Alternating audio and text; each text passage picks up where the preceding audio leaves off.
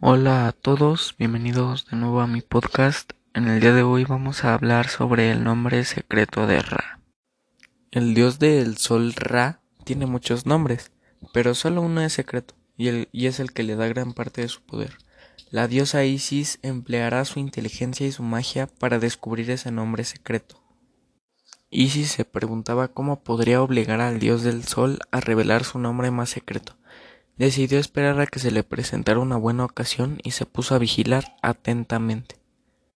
Cuando Ra se quedó dormido, Isis aprovechó para recoger saliva del dios y la mezcló con un poco de tierra, con la que dio forma a una peligrosa serpiente, con la intención de que mordiese al dios.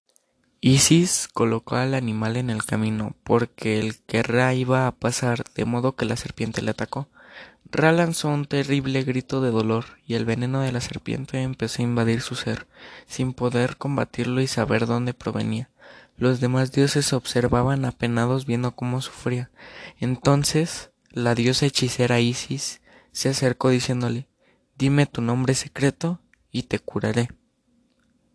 Ra comenzó a decir varios nombres, creador del cielo y la tierra, arquitecto de montañas, controlador de las crecidas, pero no llegaba nunca a decir el nombre secreto. Era tan fuerte su dolor por la mordedura que terminó accediendo con una condición, que Isis y su hijo Horus no se lo revelasen a nadie. Isis curó a Ra mediante una fórmula mágica y aplicándole un ungüento hecho con hierbas. Y así es como la diosa Isis consiguió ser tan poderosa como el dios del sol Ra.